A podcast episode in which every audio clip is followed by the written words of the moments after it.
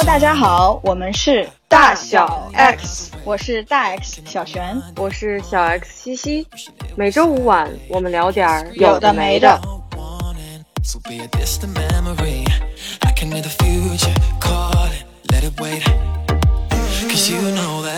现在整个人脑子都是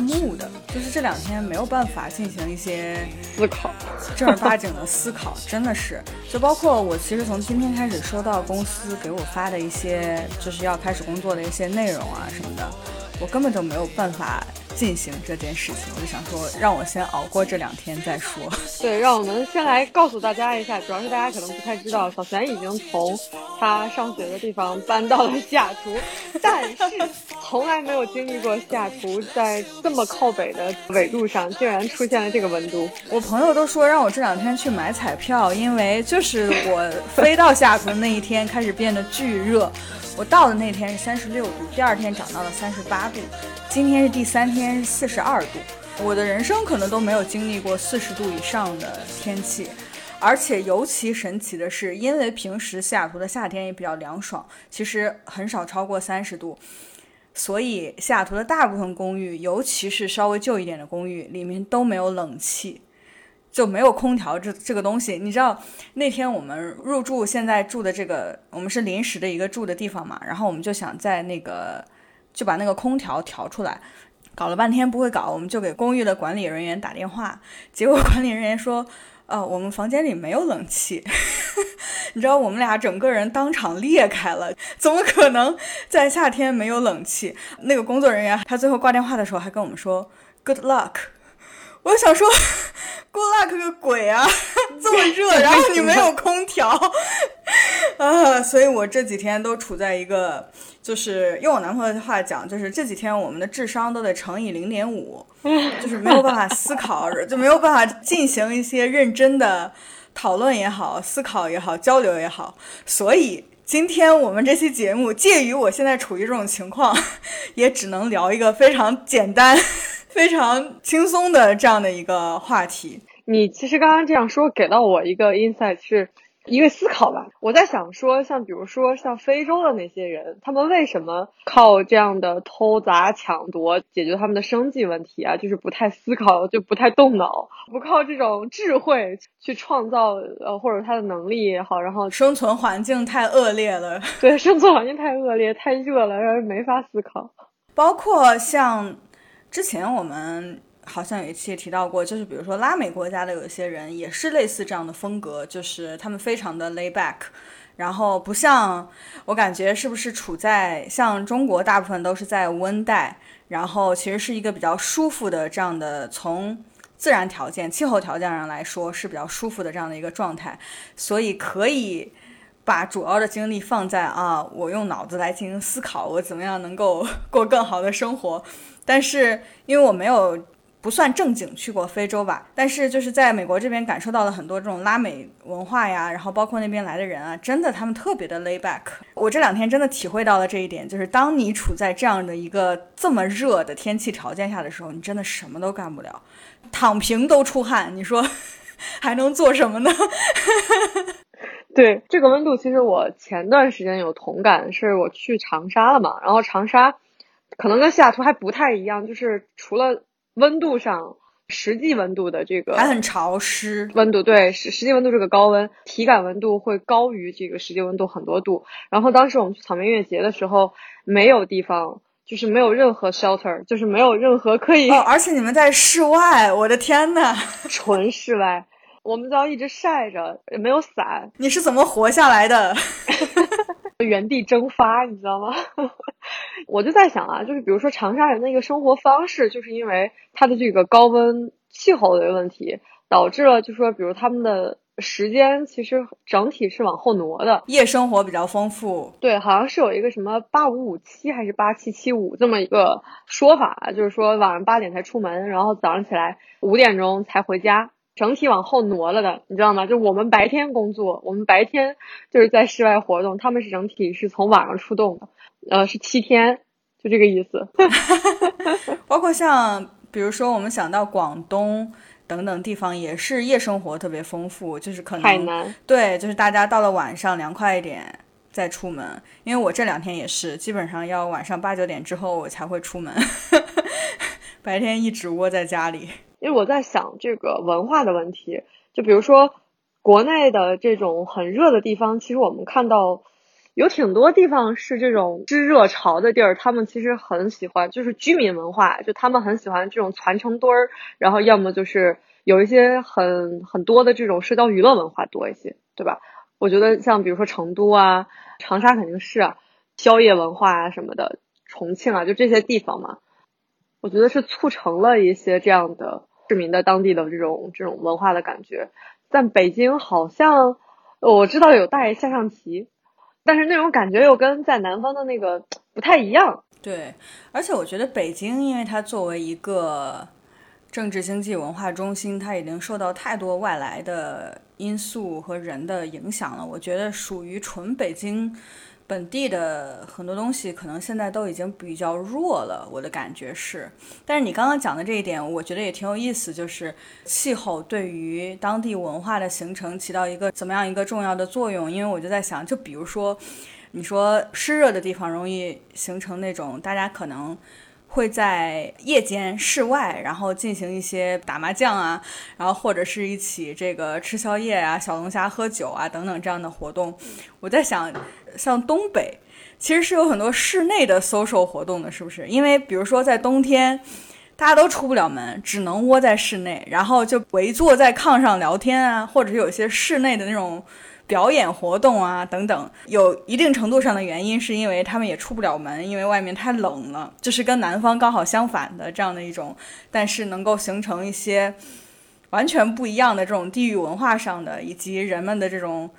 闲暇时间的一些娱乐生活，我觉得这个也挺有意思的。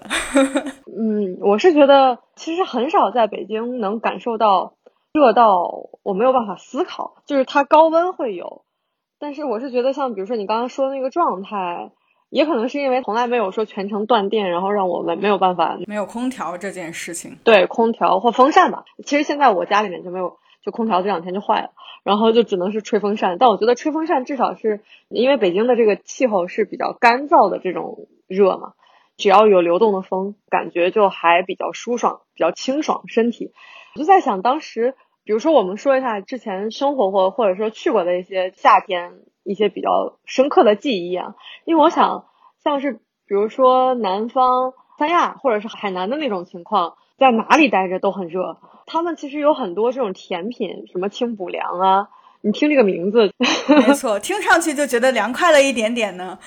对，什么芒果，什么芒芒椰子冰啊，就是这种类型的东西，冰沙这种一定是要在夏天。在热到不行的时候，就要来一杯，来一桶，一个冻椰子什么之类的。其实我觉得在海南是坐在外面那个，就就这种路边摊还挺多的，就街边推着的推车的那种。确实是，我觉得食物也是一个跟这个季节很有关系的这样的一个主题。就像，哎，我不知道这个跟季节有没有关系啊？就前两天的时候我去吃火锅，然后我去的那家火锅店它就有冰粉，就是四川的那种冰粉。我就觉得这是一个特别特别适合夏天的食物，就是一下子感觉吃进去之后体感就凉了三度，就真的是有这种神奇的效果。但是我就在想，比如说我们长大的地方，我不记得说我们有那种夏天会专门吃的某种食物，你有这样的印象吗？或者你家里有吗？我感觉我家好像我们会吃凉面。你吃吗？啊，对对对，我们也会吃凉面，对，会会会。我竟然忘了这道，这是我们家的 经典夏天食物呢。没错没错没错，对，夏天必备的嘛，感觉比较省事儿。其他那些食材都是切一切，切成丝啊，然后生的就拌一拌就可以吃。这是我们家经常必备的一道夏天的菜。如果说别的，或就是水果吧。你像比如说，其实我在平时有一个习惯，是会把有一些水果冻起来，就还不是冷藏。比如说现在特别热的时候，会拿出来那个像樱桃啊，就车厘子啊，或者是葡萄啊什么的，荔枝，哇，拿出来吃的时候，那感觉超爽，有一种就坐在空调房里吃着冰，那简直就是夏天最快乐的事情。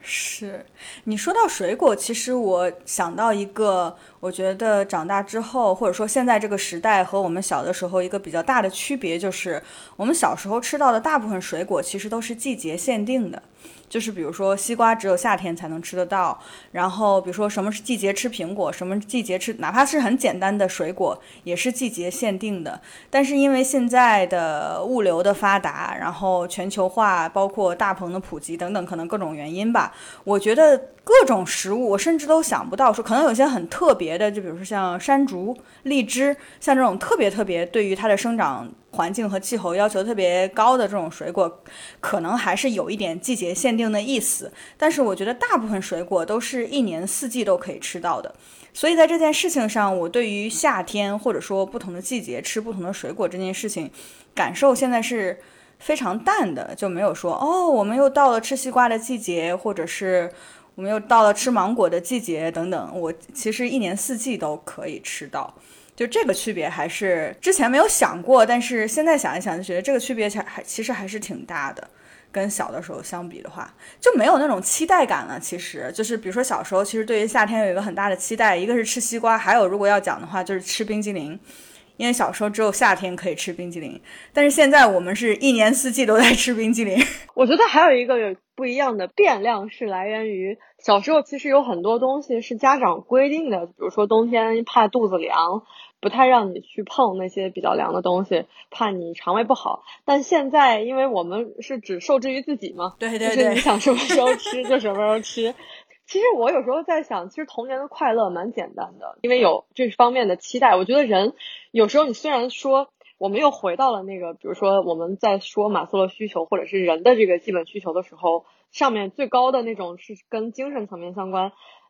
但你比如说，我们跟小时候去对比啊，就是我觉得现在虽然说世界更多样了，信息也很多，我们接触到的信息也很多，然后看到的世界也很大，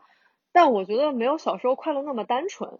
比如说我们在小时候吃到一些这种夏天的雪糕或冰糕，然后有一些什么饮料，看到那些东西的时候的那种两眼放光的感觉。目前来看，反正我现在在吃到任何东西，好像都没有这种惊艳的感觉。确实是，我觉得这个也挺有趣的。就是其实接着你刚刚讲的那个马斯洛需求，我觉得也许是在一定程度上，这个需求的层次越高，它其实是越难被满足的。小的时候，可能我们还处在一个。物质需求还无法得到充分满足的这样的一个阶段，所以当我们在一定程度上，比如说夏天哦，可以吃到冰棍了，我就非常的开心。但是现在我觉得，基本上我们处在一个物质需求得到了极大满足，甚至有点富裕或者溢出了的这样的一个状态。在物质方面的欲望，我觉得是基本上只要你想就都可以得到的，已经没有什么障碍了。我觉得现在，所以。在这一个层次上所能得到的那种快乐感，也就有点消失了。我觉得感受到的是很弱的，因为它太容易得到了。那我们如果还想要得到同样的快乐感，就得去满足更高层次的需求，而那些需求是更难被达到的，或者是那些需求很难找到。匹配的物品，或者是事件，或者是某一个什么，就是直接能给你，其实是比较难的。对，也挺有意思。对，就有时候我觉得那种，就像你说的，小时候那种单纯的快乐，现在很难找到。就有时候，当你得到的时候，可能比如说你遇到一个新奇的事件，或者你去了一个新的地方，我们有时候会有这样的一种感觉。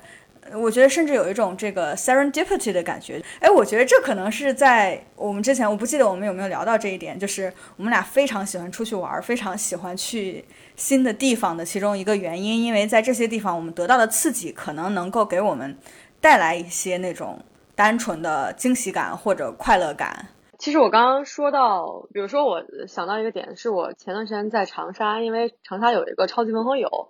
长沙那个超级文和友，它其实。是有一些是跟长沙原来老的那些小吃街景相关吧，但是它也有一些店跟童年的回忆相关。我记得是有一些是跟小时候的吃的食物，其实北京好像现在也有一些这样的这种小店，他会带你去找回那种八九十年代我们那时候玩的玩具啊，尤其是胡同里有的时候会开那种店。对，还有就是我们当时吃那种那叫什么无花果，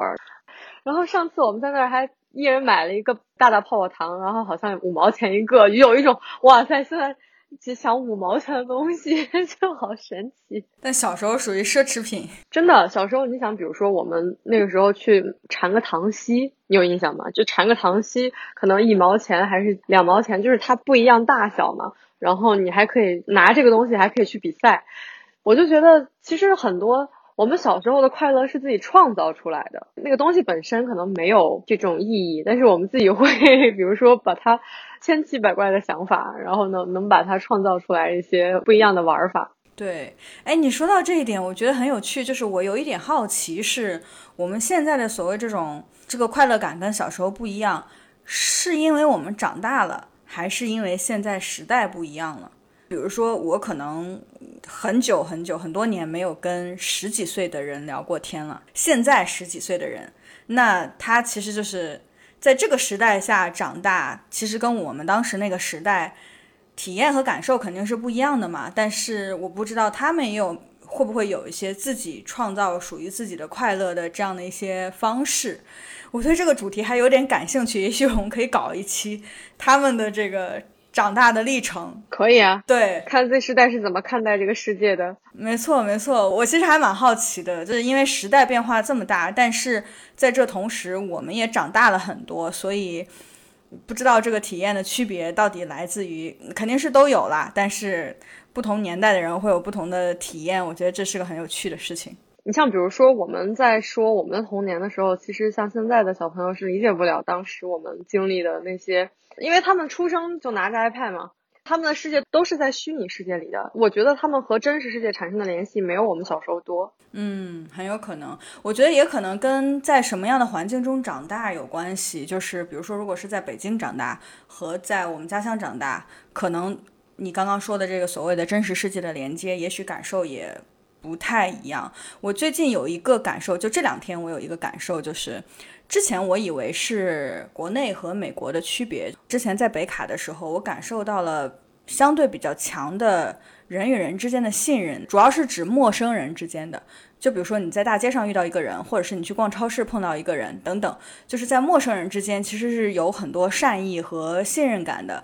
在北京的时候，我感受到的是很少的，就是更多的是那种啊大城市里人与人之间不认识的那种冷漠感。但是我这两天在下图，其实我同样感受到了那种冷漠感。我想这也许不是国家之间文化之间的区别，而是说。大城市的人可能就是更难去建立这种天然的信任，或者说人们有更多的这种警惕、戒备。对对，就是戒备。对这个词用的好。从这个角度来说，回到刚刚我们讲的这个话题，就是从童年长大的这个历程当中与真实世界的这个连接，那可能在大城市和小一点的地方，也许这方面的体验也会差蛮多的。这应该也是个蛮有趣的一个话题，尤其是在现在这个时代，人是可以。躲在虚拟世界里的是可以藏在各个屏幕背后的，不像我们小时候那个时候，你只能去跟真实世界接触，没有那么多虚拟的电子的东西供一个童年或者青春期的人去消磨掉如此多的时间，所以我们只能从真实世界当中去接触真实的世界。但是现在这个时代又不一样了，这我觉得也是一个蛮有意思的一个方向，也许可以，至少我是很想了解的。对。在想我小时候的夏天，因为当时就感觉就是自己家属院里面几个同龄小朋友吧，我们就会比如说大家都是做完作业一起约一个时间出来玩沙子，或者是约好的活动，跳皮筋儿也不一定是跳皮筋儿，比如说我们还会去玩滑板啊，没有办法嘛，因为父母都出去上班了，你也只能在家属院里面。我觉得我们那个年代啊，就小时候可能跟家属院的这个情节，就家属院里面院子里面的一些东西。这个情节会比较高，比如说那个时候我们也不可能是，比如说像家长都出去上班了，我们还出去什么送我们去什么课外班，好远，那也只能是地点都比较固定。小时候夏天放暑假的时候，其实我们的时间是自己打发的嘛，相当于那家属院其实是一个比较安全的一个港湾，就是你又可以接触到别的小朋友，然后他又没有外面的那些危险，因为一般家属院是也是。或有一个看门的大爷，会就不是也不是所有人都可以信得来的，就相对安全的这样的一个小世界的感觉。我一直在想，现在的小孩是怎么过夏天的？就比如说，那现在首先家属院这个东西就比以前少很多了，这外面的世界也变得更复杂了，所以也许可能他们是待在家里的。但是我们确实，你这么讲的话，我觉得我对于小的时候夏天的记忆，就是确实，尤其是在傍晚的时候，我记得我经常会去外面玩，同时伴随着还有很多蚊子叮了满身包的这种 回忆，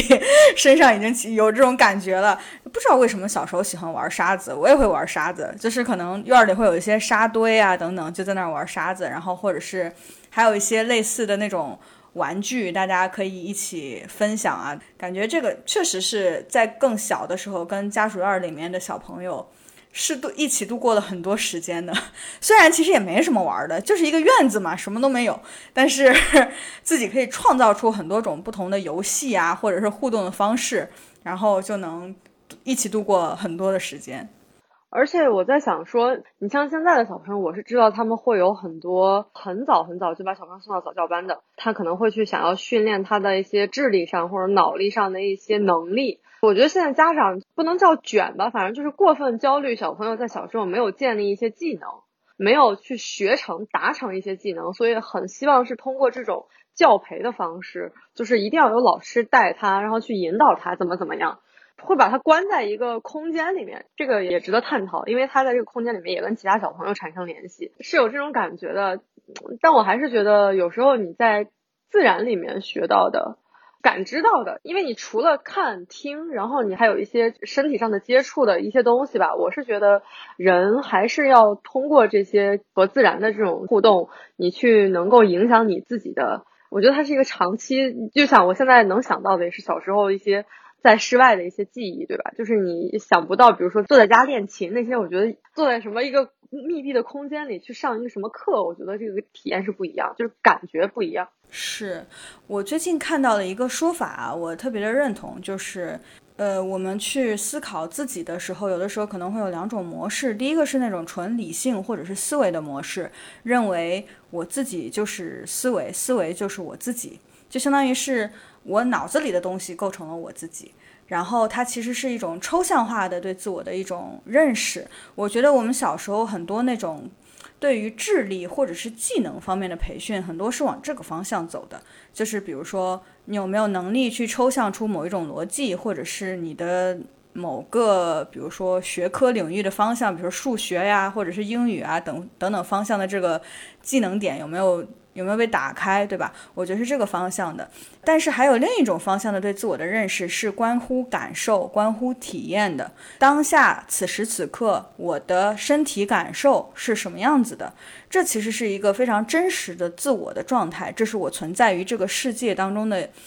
真实形态。所以这是完全不同的两种状态。我会觉得，比如说像你刚刚讲的，如果是在自然当中，其实比如说小朋友。看到的、听到的、闻到的、触摸到的，其实都是这个当下的真实的这种体验或者感受的这个方向。但如果是，比如说坐在什么早教班里啊，去学习一些更抽象的逻辑或者是技能，可能是更偏那种用思维去理解自己、去认识自己的这样的一个方向，它其实结果可能会是不太一样的。那说到这里，我又想到我们俩共同的一个经历啊，可能不太一样的就是学跳舞这件事情，可能不太一样，因为跳舞是身体的表达，对它和脑子的关联，它和思想的关联，跟其他的那种培训可能要稍微少一点。所以其实你刚刚讲说你的回忆很多都是在室外啊，跟自然的一些接触，但实际上我觉得我在上舞蹈班的那一段，尤其是夏天，我们不是有暑假班嘛，每天都去上课的那种。就是舞蹈课，我觉得那也是我很快乐的一个状态。我觉得可能是跟舞蹈这种这个艺术形式，它就是身体的表达，它会有影响，但它不是主要去调动你的思维。所以可能就是这种对于身体的这种真实状态的体验和表达，可能是真的一个，我觉得是很真实的一个状态，也确实能产生更深刻的这种印象的感觉。至少我现在想起来是这样的。其实你像比如说，如果现在问到我们可能离夏天的话题稍微有点远了，就是比如说问到你小时候的一些记忆，假设说我放到我学琴的这个场景里面，我可能想到的是当时原来有一段时间是在咱们那儿那个大学，在琴房里面教学，然后我们每次去那个琴房，如果被那个看门大爷发现的话，是需要交那个呃每次进场的费用的。我现在有一个非常深刻的印象，就是其实我学琴很多这种 moment 都记不得了，但是我特别记得我是怎么逃过 那个就是保安大爷那个门，然后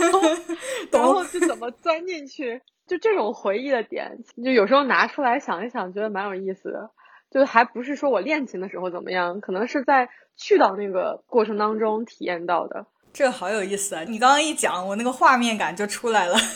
而且，其实你刚刚说到舞蹈，我就在想，我们当时也是一个夏天的回忆啊。就是我们当时练功房其实特别热，对不对？完全没有什么没有空调的，屋顶有风扇，但是没有空调。对，而且人特别多，对，几十个小朋友叽叽喳喳、咋咋呼呼挤在一个小房间里。我们当时那个练功房其实不大的，就是一间一个厅。但是你像这个方面的，就比如说，像我是一年四季都有学嘛，所以比如说夏天有多热，冬天有多冷，像这种不是我们最重要的，或者说最深刻的记忆，过去也就过去了。更多的是我们当时处在一个什么样的状态当中，跟那些小朋友一起相处。尤其是我觉得，因为我基本上可能小学期间吧，每一个暑假都是去上舞蹈的暑假班的，我觉得是一个不一样的夏天的体验。它非常的丰富，而且它连续性的保持着，虽然跟学校里的那一群人不同，但是是另一群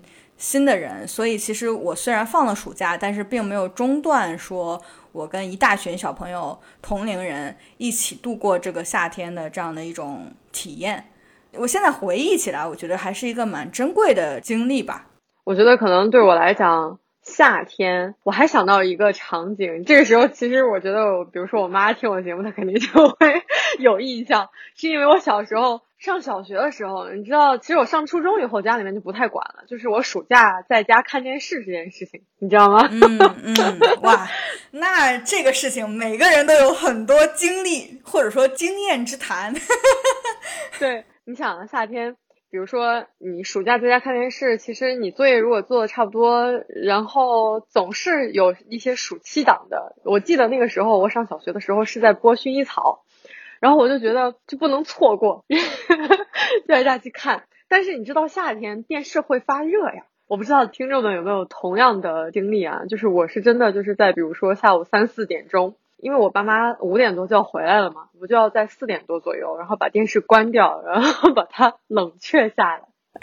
关于逃避家长发现自己看电视或者打游戏这件事情，我觉得每个人可能都会有类似的体验。包括网上其实有很多关于这方面的段子。当然，我小时候的经历有一点不一样的是，因为我妈是老师，所以她同样有暑假。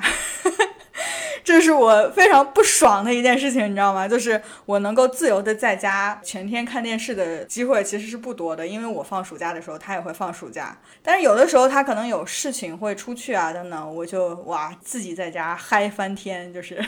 终于没有人管我了。对，我觉得你这个体验是和别的小朋友可能不太一样的，就是你放假，家里家长也放假。我觉得我们讲了很多童年的回忆。对，我就想，我就想说，我们讲了很多小时候的，就是感觉小时候的夏天是非常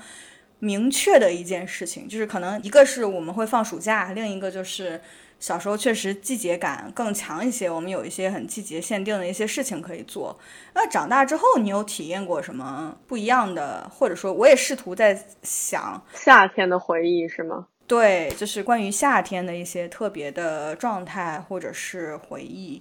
让我想一下，其实我我觉得我比较认同的一个点就在于，现在我觉得对于四季的这个感知，身体上的感知也没有那么强。因为你比如说你室内的温度都是可以调节的嘛，然后室外的温度，你比如说衣服或者是。你的那个穿着，然后再加上你的出行方式，其实也一部分决定了你对季节的感知没有那么强。尤其是比如说像我，在北京，可能很多时候是坐地铁或者是打车嘛，都是点对点的，要么就是你很少在室外出现很长时间。但你比如说我们小的时候，其实是需要，比如说在外面骑车子，然后上呃放学上学是要有很长一段时间在路上的。现在在路上这个点，我觉得。这我也可以聊一下。就我觉得现在共享单车其实是创造了，对我个人来讲是帮我创造了一些我可以去观察自然的一些时机。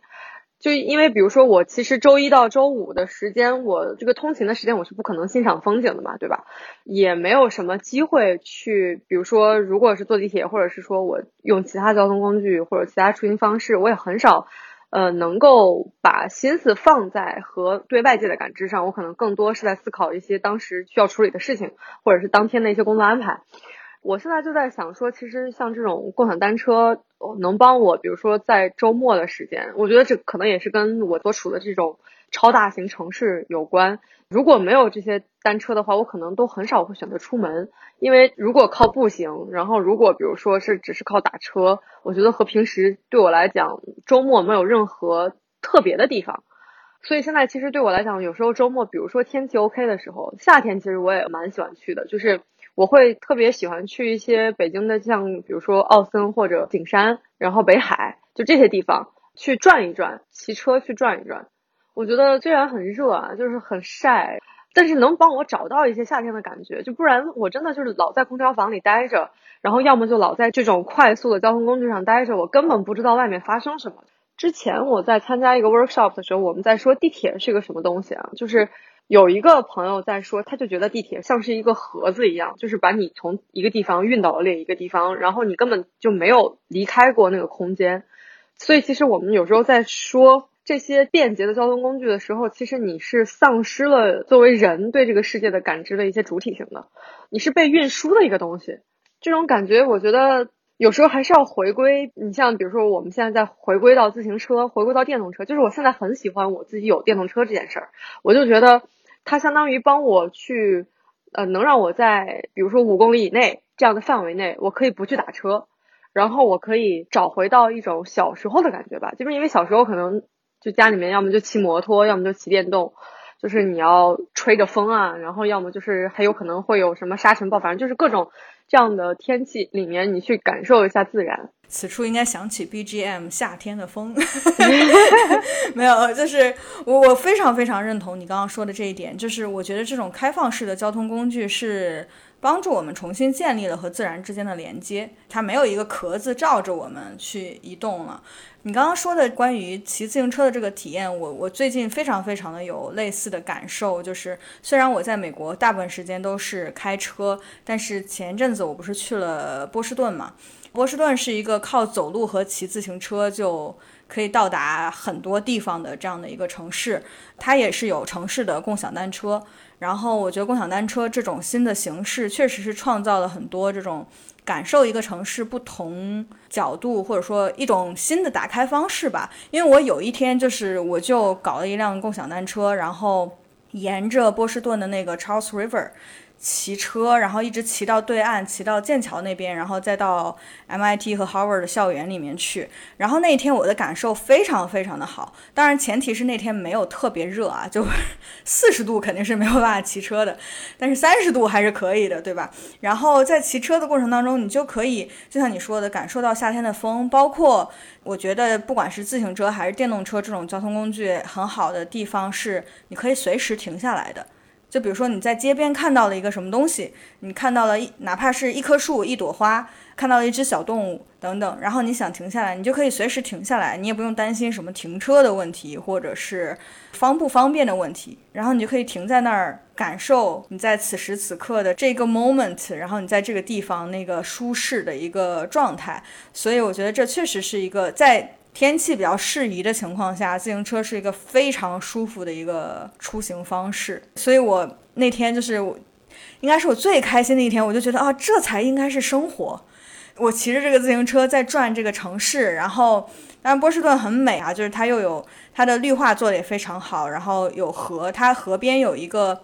公园吧，算是，然后它有整个的沿着河的这种。可以理解为自行车道，当然也可以走路的。然后同时两边还有各种各样的小动物，就沿途啊，就各种，比如说鸭子过马路，我要给它让路等等。然后路边各种小松鼠啊、小兔子啊等等，所以是一个非常非常可爱的一种体验，是你用其他的交通工具无法体验到的，而且是属于夏天的一种体验。因为冬天你是很难骑着这种开放式的交通工具，那 对自己可能有点太虐了，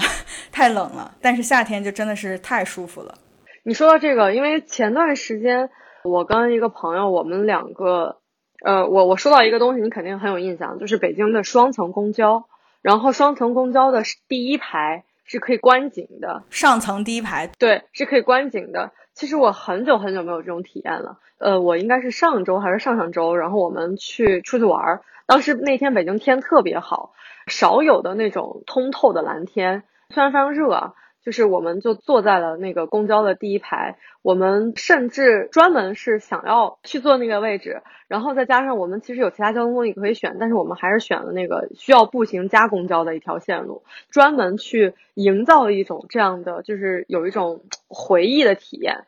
那天就有一种，也不能说不能讲回到过去，但是就这种体验给人带来的愉悦感，我觉得幸福的那个程度是大于你这一周，比如说。就可能你什么股票上涨了多少钱什么，就这种感觉不一样，你知道吗？就是有一种你人生丰盈感。对对对对对，没错。所以我觉得回到那个我刚刚讲的那个所谓的通过身体的感受或者这种体验去理解自己、感受自己的这件事情，我最近越来越开始意识到这个问题。开始注意到哦，我现在此时此地是一个什么样的感受？可能有的时候比我现在正在想什么事情要重要，就是这可能是更是一个活在当下去 enjoy the moment 的一种方式。所以你刚刚提到那个双层公交，我就觉得，因为我上大学的时候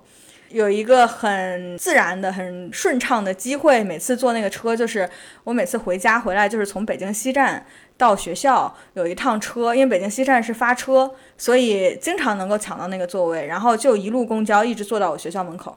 所以我基本上每次从那个火车站回学校都是坐那个双层公交，然后坐到二层的第一排，所以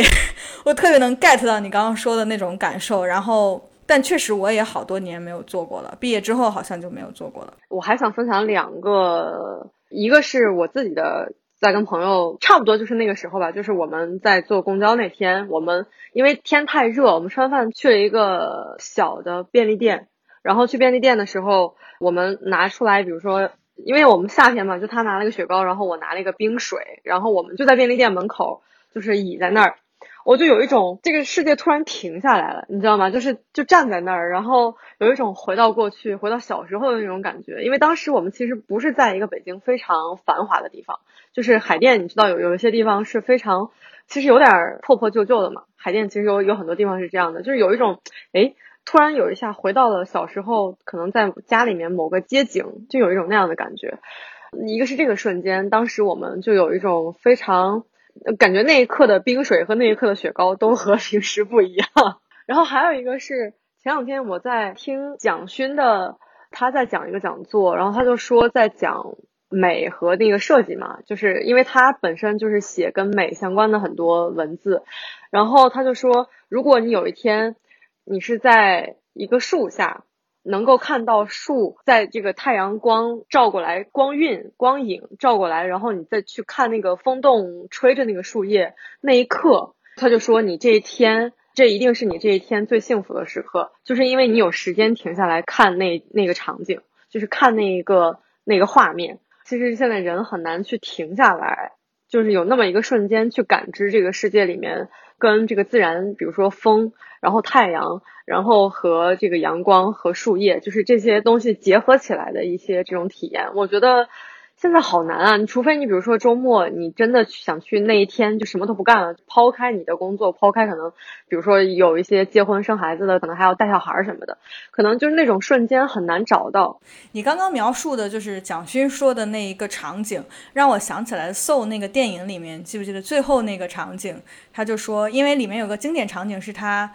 被那个灵魂附身之后，是看到、感受到了这个世界。然后有一个场景是他看到那个秋天的落叶飘下来，在空中飞舞，然后阳光照在上面的这样的一个场景。你说蒋勋讲的那个场景，我觉得是非常像的。送那个电影，它最后的落点也是说，人生就是要。Live every minute of it, seize the moment。对对对，所以我觉得可能有的时候我们被很多这种所谓的我们思维当中的一些目标也好，或者说一些既定的行为模式也好，推着往前走。但是有的时候，我觉得给自己一些时间慢下来，去感受这些像你刚刚说的阳光、风、空气、树叶，一切自然当中的这种状态，是一个我觉得是能让人有一种 refresh 的感觉，有一种整个人焕然一新的感觉。我没有想到我们这个话题 最后又升华了呢。对，这都可以。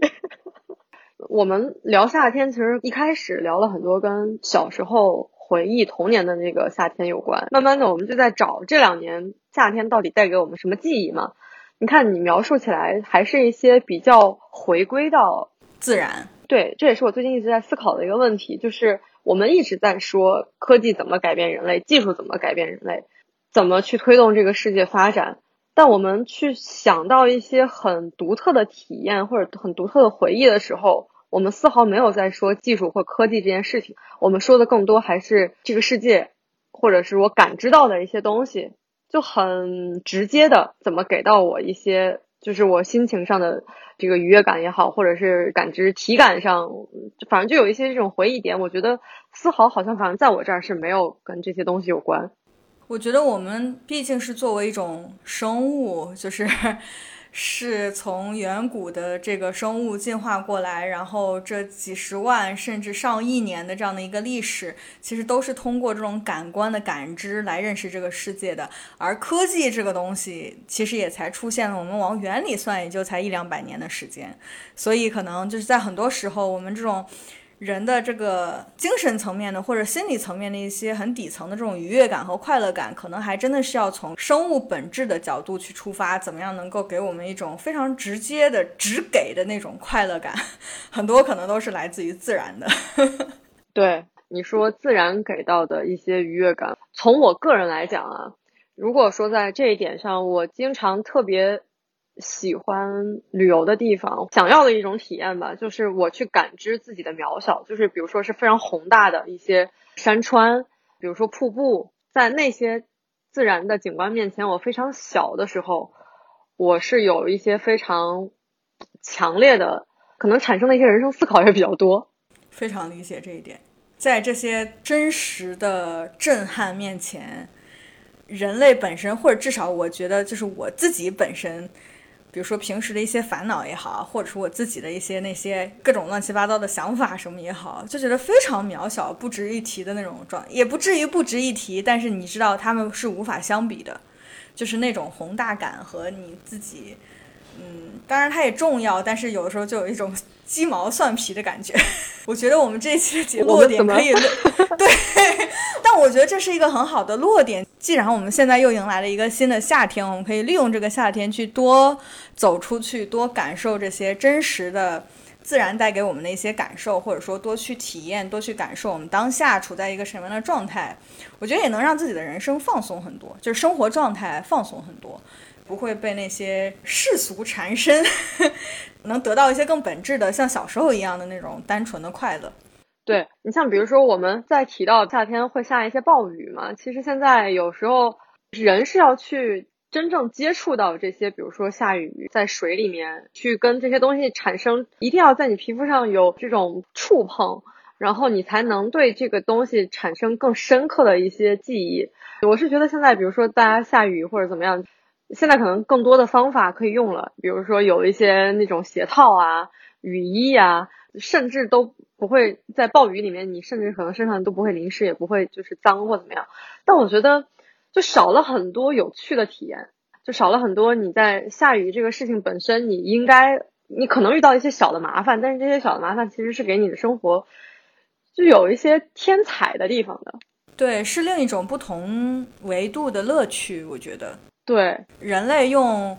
文明、用科技进步、用这些阻挡了很多自然的，就是相当于把自己包裹起来之后，也隔绝了很多这种与自然接触的这样的一些空间。我小的时候是很喜欢淋雨的，对我小时候也是，会专门就比如说下大雨的时候。放学回家，专门不穿雨衣，然后淋的湿的透透的回家，类似这种的。但这些年好像这种体验少了很多。这个夏天可以尝试一下。我觉得能让人处在你还是在自然里的那个人，因为最近我不知道你看一些国内互联网公司的一些情况了没有？很多时候在讨论九九六的时候，不是讨论人都变成工具人了嘛？丧失了人的主体性。其实我是觉得，是人，你如果。一直盘旋在这种工作状态的时候，或者是说在这个九九六的模式里面，为了挣钱去加班，然后去完成一些 KPI 的时候，其实人是没有精力去感受外在的世界的，没有办法分出一些多余的精力来去看一看外面。你就像我是有时候我会在。打车的时候，我会意识到，就是有时候我一直在低着头，可能我起始地到目的地之间，我可能甚至都不会抬头看一眼窗外的风景。就尤其是我最近在，比如说在北京外的一些城市，我会提醒自己，有时候确实是，比如说手头有事情忙，我觉得 OK，可能会错过一些风景。但是